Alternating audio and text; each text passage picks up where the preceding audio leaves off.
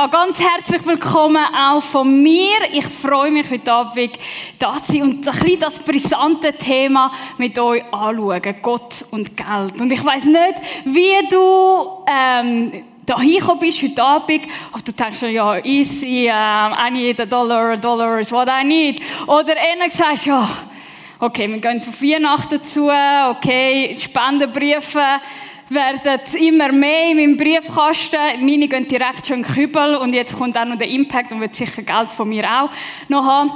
Ich weiß nicht, wie du zu dem Thema stehst. Aber was ganz sicher ist, ist, dass wir nicht gern über Geld reden, oder? In der Schweiz, man, man, man erzählt nicht wirklich, wie viel ich jetzt auf meinem Bankkonto habe und wie viel ich jetzt verdiene, oder? Das, das sagt man doch nicht wirklich.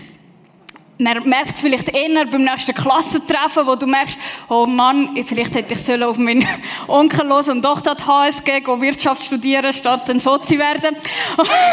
und dann noch ein Stunden. Nein. Oder man merkt es ein bisschen anders. Wir reden nicht so drüber. Und doch reden wir aber von der schönen, reichen Schweiz, oder? Und einerseits ermöglicht uns ja Geld vieles. Es ermöglicht uns Reisen, es ermöglicht uns Wege, es ermöglicht uns können das Handy zahlen, was auch immer.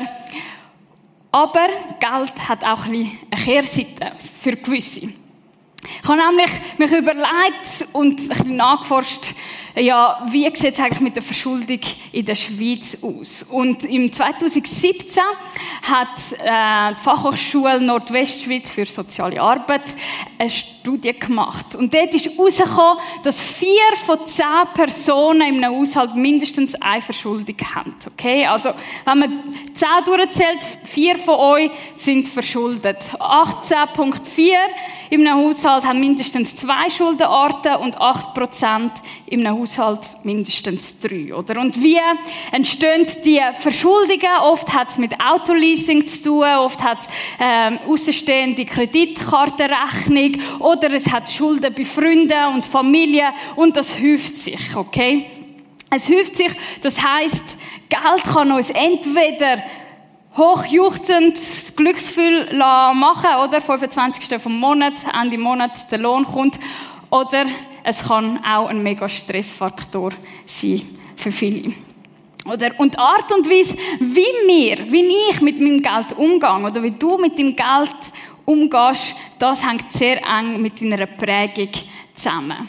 Und darum möchte ich euch einladen, zum gerade aktiv werden. Es wird ein Menti Gott eingeblendet. Ihr könnt auf mentimeter.com gehen. Und überlegt euch, wie ist in meiner Ursprungsfamilie über Geld gesprochen worden? Der Menti-Gott seht ihr da oben. 6535750 oder von die Eimen aus, es wird unten eingeblendet. Lasst uns teilhaben. Was ist in meiner Familie über Geld gesagt worden? Ist es, wer den Rappen nicht ehrt, ist das Spatzen nicht wert oder das Franken nicht wert oder äh, spend den zehnten Teil. Musst ja gut einteilen, musst schauen, dass es keine Schulden gibt. Sparen ist wichtig. Wir haben nicht viel. Du bist selber verantwortlich für dein Geld, du musst für das schaffen. Gott versorgt. Bist zufrieden mit dem, was du hast. sparsam sein, sparsam sein, sparsam sein, Liefe macht auch Mist. Okay. Das ist eine neue Redewendung, wo ich sicher darüber ein bisschen wird, äh, sinnieren.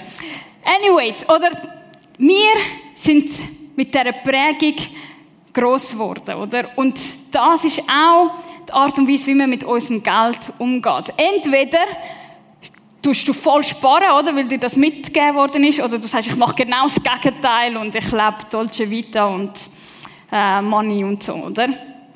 Und die Frage in all dem inne ist, was sagt Gott eigentlich zu Finanzen? Römer 12, 2 fordert uns auf, erneuert eure Denkweise, damit ihr wissen könnt, was ist das, was Gott gefällig ist und ihm Ehre gibt. Ihr dürft Mentimeter wieder wegblenden. Danke vielmals. Was denkt Gott über Geld? Und mir ist bewusst, dass eine Zweierserie viel zu kurz ist, um das ganze Thema abzudecken. Aber ich freue mich umso mehr, dass wir heute und auch nächste Woche die Möglichkeit haben, ähm, einen Finanzworkshop von Michi können besuchen, wenn du äh, Fragen hast, okay, ich äh, habe vielleicht ein bisschen zu viel Geld oder zu wenig Geld und Und wie kann ich es gut einteilen? Dann gang doch anschließend noch im Kurs von Michi, weil dort wird es richtig, richtig praktisch. Aber heute Abend wollen wir uns fragen, was denkt Gott über Geld? Und wir werden sehen, dass Geld das Geschenk von Gott ist und wir seine Verwalter sind. Das Spannende ist, dass die Bibel über 2000 Bibelverse zum Thema Finanzen, Reichtum, Geld hat. Aber wenn Jesus über Geld redet, geht es ihm nie wirklich, wirklich ums Geld an sich. Es geht ihm um etwas anderes. Es geht ihm um dies, um mein Herz. Und in seiner berühmten Bergpredigt sagt er etwas extremes provokativ. Matthäus 6, 19 bis 21. Sammelt keine Reichtümer hier auf der Erde an, wo Motten oder Rost sie zerfressen oder Diebe einbrechen und sie stehlen können. Sammelt eure Reichtümer im Himmel, wo sie weder von Motten noch von Rost zerfressen werden und vor Dieben sicher sind. Denn wo dein Reichtum ist, ist dein Herz. Und Herz bedeutet im Hebräischen, das ist das Wesen von dir. Das ist dort, was Emotionen, was Geistige, was Geistliche zusammenkommt. Das ist das, was dich ausmacht. Und Jesus fragt uns in dem Dings, an was hängt dein Herz? Und ich finde die Frage extrem befreiend. Warum? Weil Jesus genau weiß, wie mein Herz tickt. Er weiß, dass ich so oft mich über das, was ich kann, über den Materiellen, was ich kann, identifiziere. Er weiß, dass ich mir Sicherheit wünsche und darum all die Sozialversicherungen, zweite Säule, dritte Säule, vierte Säule mache, oder? Er weiß, er kennt unser Herz. Aber er fragt dich heute, hat das auch Bestand? Hat das auch Ewigkeitswert? Was passiert, wenn die Weltreise vorbei ist. Es ist nicht schlecht für die Weltreise sparen. Es ist nicht schlecht für dein Einfamilienhaus zu sparen. Es ist nicht schlecht, es ist gut. Aber was passiert, wenn es vergeht? Und er fordert uns auf, hängt euer Herz an das, was Ewigkeitswert hat. Frieden mit Gott, Selbstlosigkeit, Treue. Das ist das, was Ewigkeitswert hat. Und Jesus kennt uns so gut, dass er nicht bei dem stehen bleibt. Er weiß um meine Angst und meine Sorgen. Und darum, wenn du nachher weiter liest, ich empfehle dir, lies die Hause, wenn du äh, genug Zeit hast, Matthäus 6 für dich durch. Und er geht dann nachher weiter im Kapitel und da kommt eben die ganz berühmte und sehr poetische Beschreibung, die er gibt. Und er sagt, wenn sich Gott so wunderbar um die Blumen kümmert, die heute aufblühen und schon morgen wieder verwelkt sind, wie viel mehr kümmert er sich dann um euch? Euer Glaube ist so klein. Hört auf, euch Sorgen zu machen um euer Essen und Trinken oder um eure Kleidung. Warum wollt ihr leben wie die Menschen, die Gott nicht kennen und diese Dinge so wichtig nehmen? Euer himmlischer Vater kennt eure Bedürfnisse. Dein Vater sieht die Strassensteuerrechnung, die reingekommen ist, die du nicht mit einberechnet hast. Er sieht die teure Zahnarztrechnung, die gekommen ist, unerwartet. Er sieht, aber er kennt meine Bedürfnisse, oder? Und einfach nur ein kleines Beispiel, um das ein bisschen verdeutlichen, oder? Ein kleines Beispiel ist, heute, ich bin heute Black Friday in Migro, alles 10%, sensationell. und ich war so aufgeregt, dass ich mein Parkticket verloren habe. Ich habe es nicht mehr gefunden. Und ich habe gewusst, Ey, ich will einfach innerhalb von einer Stunde wieder aus dem Parkhaus rauskommen, weil sonst muss ich mehr als einen Stutz zahlen, oder? Und ich habe nachher geschaut, wo, wo ist das Parkticket? Es war nicht im Portemonnaie, es war nicht in der Tasche, es war nicht in der Einkaufstasche, es war nicht im Einkaufswagen. Ich habe gesagt, Jesus, wirklich, ich will nicht mehr als einen Stutz zahlen für das. Und dann schaue ich beim Parkhaus und ich sehe irgendwo dort äh, auf der Straße so ein Zettel weiss. Ich gehe ein bisschen näher her, es ist schon ein bisschen schwarz, weil äh, so ein paar Autos drüber gefahren sind. Ich nehme es auf und sehe, aha, äh, Einfahrt 27.11.934. Ja, könnt hergehen, mal schauen. Gang zum Automat, lass rein. Gut, es kostet dir ein Franken Ticket ist gut und ich kann wieder losfahren. Oder ich habe gedacht, Gott ist so gut, weil es kümmert ihn sogar auch um den einen Stutz.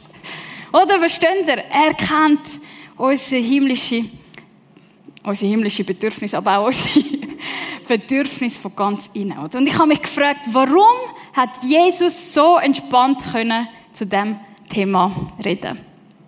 Ist er so entspannt gewesen, weil er Gott war? Womöglich. Aber er ist nicht nur Gott sondern er ist ein ganz Mensch gewesen.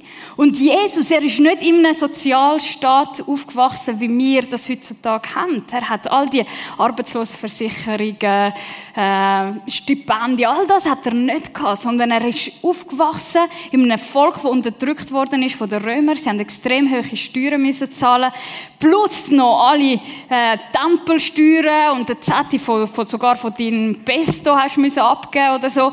Also es ist wirklich das Wasser ist da gestanden, verstehen ihr? Oder? Und trotzdem sagt er so gelassen, hey, Gott kennt deine Bedürfnisse. Warum ist er so gelassen? Jesus ist jüdisch erzogen worden. Und ab fünf ist ein kleiner Bub gesagt, okay, du bist jetzt genug groß, damit du Tora kennenlernst. Das sind die ersten fünf Bücher von Mose. Wer hat die schon mal gelesen? Ja, würde ich auch zum, als gute Nachtschicht äh, lesen, oder? Und zum Morgen auch und sowieso, oder? Also es ist wirklich trocken. Und nebst der Tora haben sie auch die Psalmen als Gebet gelernt. Und dort ist so ein Samen in sein Herz hineingegangen.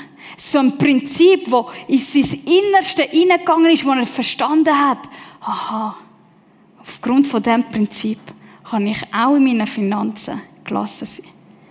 Und der Prinzip ist folgende. Psalm 24, 1 sagt, die Erde und alles, alles, alles, was darauf ist, gehört dem Herrn. Wenn du raus schaust, aus dem Fenster, beim Zug, auf deiner Arbeitsweg, alles gehört dem Herrn. Die Welt und die Menschen sind sein. Das ist tief, tief, tief verwurzelt. Dass alles, was wir sehen, was wir schmecken, was wir äh, tasten, alles gehört am Herrn. Alles ist von Gott geschaffen worden und ist für Gott. Alles gehört am Herrn. Das heißt, auch mein Reichtum, auch mein Geld, auch das gehört Gott.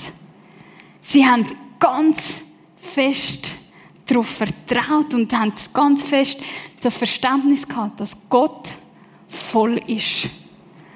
Gott ist voll, Gott ist überfüllt. Von ihm kommt alles Leben, von ihm kommt alles. Von, bei ihm ist mehr als genug. Oder? Und wenn alles Gott gehört, ja, was macht er dann mit dem? Was macht er dann mit dem Geld? Und da kommt der zweite Punkt. Gott schenkt mir, dir, uns das Geld und setzt uns als seine Verwalter ein. Das ist der Auftrag, der im Garten Eden, Eden gekommen ist. Oder?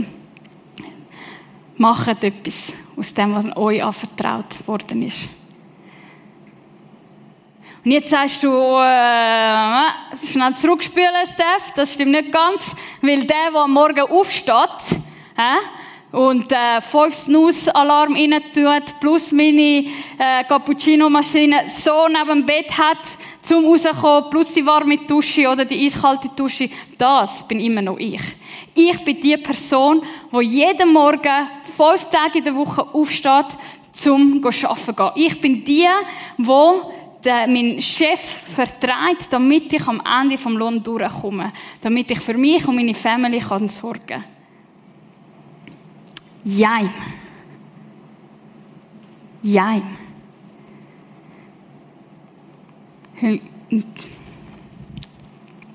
5. Mose 8, 18 lernen wir, dass er ist es, der dir Kraft gibt, Reichtum zu erwerben.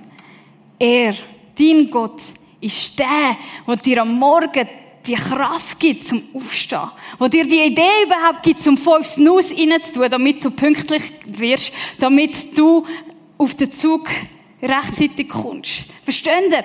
Er ist der, der dir die Stelle überhaupt geschenkt hat. Er ist der, der es dir ermöglicht hat, dass du mit einem knappen Vierer, ist egal, aber du bist durchgekommen, oder?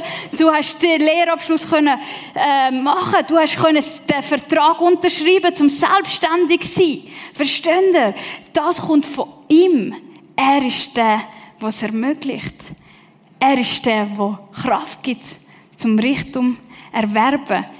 Oder zum Beispiel, ich bin auch lange Studentin, äh, Studentenstipendien. Er ist der, der uns Gunst schenkt, damit unsere Anfrage bewilligt wird. Es kommt von ihm, es gehört ihm, es kommt von ihm. Selbst Arbeitslosengeld, selbst IV, selbst Sozialhilfe, versteht ihr? Ich habe nicht dazu beigetragen, dass ich in der Schweiz geboren worden bin und in so einem sicheren System darf aufwachsen. Auch das ist ein Geschenk von Gott an dir. Alles, was wir haben, kommt von Gott und darf zu Gott hingehen.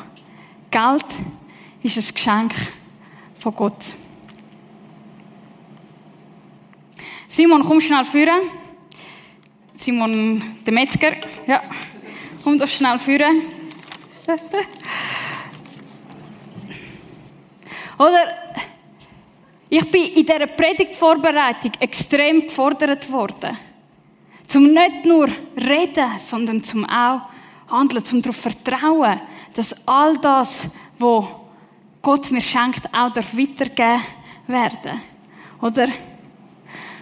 Und darum möchte ich dir ein kleines Geschenk machen. Einfach, du darfst das nehmen. Es ist ein Geschenk. Und du darfst es so verwalten, wie du das willst. Du darfst dir eine feine Massage nehmen oder das Lamm kaufen oder was auch immer. Simon, er wieder runter. Das ist eigentlich schon gewesen. Oder? Das ist, das ist das ganze Prinzip, oder? Weil wenn ich verstehe, es ist mir geschenkt worden, und es darf weitergehen. Ich darf es verwalten. Dann kommt eine Freiheit rein. Dann kommt, ich darf locker sein, weil es regiert mich nicht mehr. Versteht ihr? Es regiert mich nicht mehr, sondern ich darf wissen, alles kommt von Gott und es gehört Gott. Aber das ist mir lange nicht klar gewesen. Lang habe ich eher so gelebt. Lang habe ich eigentlich eher so gelebt, dass mein Kühlschrank eigentlich mir gehört und ich, das Geld, das gehört mir und ich muss schauen, dass es langt und ich, ich, ich, will auch, ich habe meine Sparziele schön aufgeschrieben und ja nicht drüber und vielleicht gebe ich ja noch einen Teil Gott, aber eigentlich gebe ich keinen Teil Gott, weil ich ja ehrenamtlich mitschaffe. Ich habe sehr lange so gelebt, also wirklich no shame und so.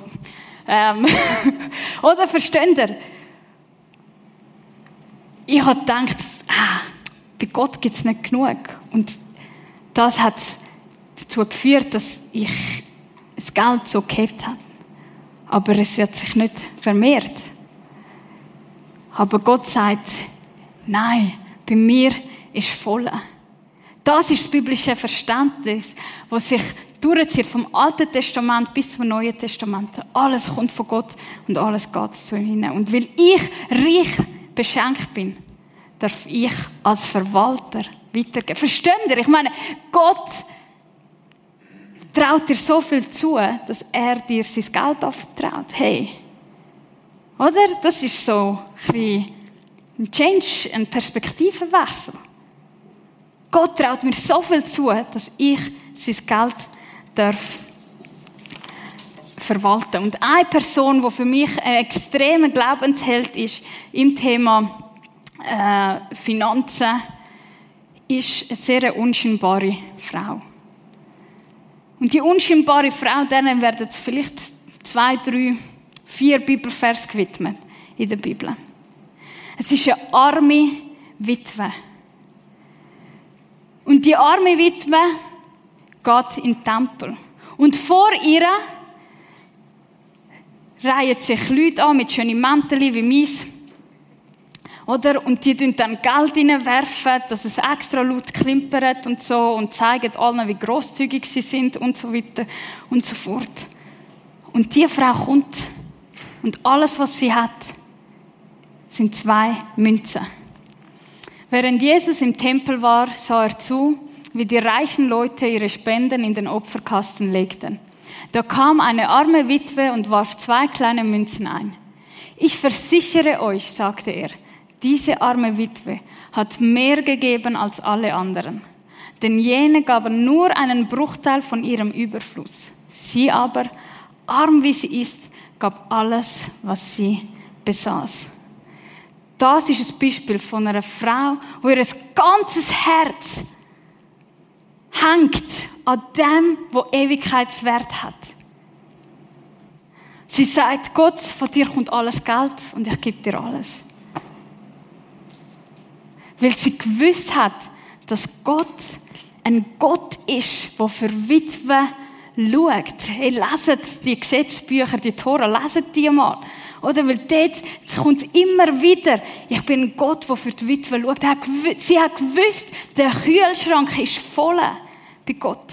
Sie hat die Geschichte vom Elia, der Prophet, mit der armen Witwe, wo nur Mehl und Öl hat für sie und ihren Sohn für einen Tag, nachher wären sie verhungert. Hat sie im Hinterkopf gehabt. Und sie hat gewusst, dass die Witwe mit dem Sohn und dem Elia Tag für Tag genug Mehl und genug Öl hat zum Essen. Zum können so Omelette machen oder was das dann auch war, Brot. Brot. Oder? Sie hat das im Hinterkopf gehabt. Und weil sie das gewusst hat, hat sie alles können geben. Weil sie gewusst hat, von Gott kommt alles und dort geht alles. Und heute Abend möchte ich dich herausfordern. Nimm dir Zeit und überleg dir Folgendes. Wie zeigt sich mein Gottesbild im Umgang mit Geld? Sieht es eher so aus? Ich glaube, es langt nicht. Ich glaube, ich muss selber schauen, ich muss selber kämpfen, ich muss selber da und Gott gibt mir vielleicht noch da Thunfisch oder so. Oder ist es ein voller Kühlschrank? Ist es ein Gott, der mir aus dem Vollen schöpfen Und beobachte doch in den kommenden Wochen, wie zeigt sich das? Wie zeigt sich das, wenn ich meine Rechnungen zahle? Wie zeigt sich das, wenn eine Freundin mir anruft, die irgendwo in der Mission ist und sagt, hey, könntest du mich nicht da ein bisschen unterstützen und in meinem Freundeskreis, Trägerkreis sein? Wie zeigt sich das in deinem Alltag? Nächste Woche, wenn wir ein bisschen genauer anschauen, was bedeutet es, ein Verwalter von Gott zu sein.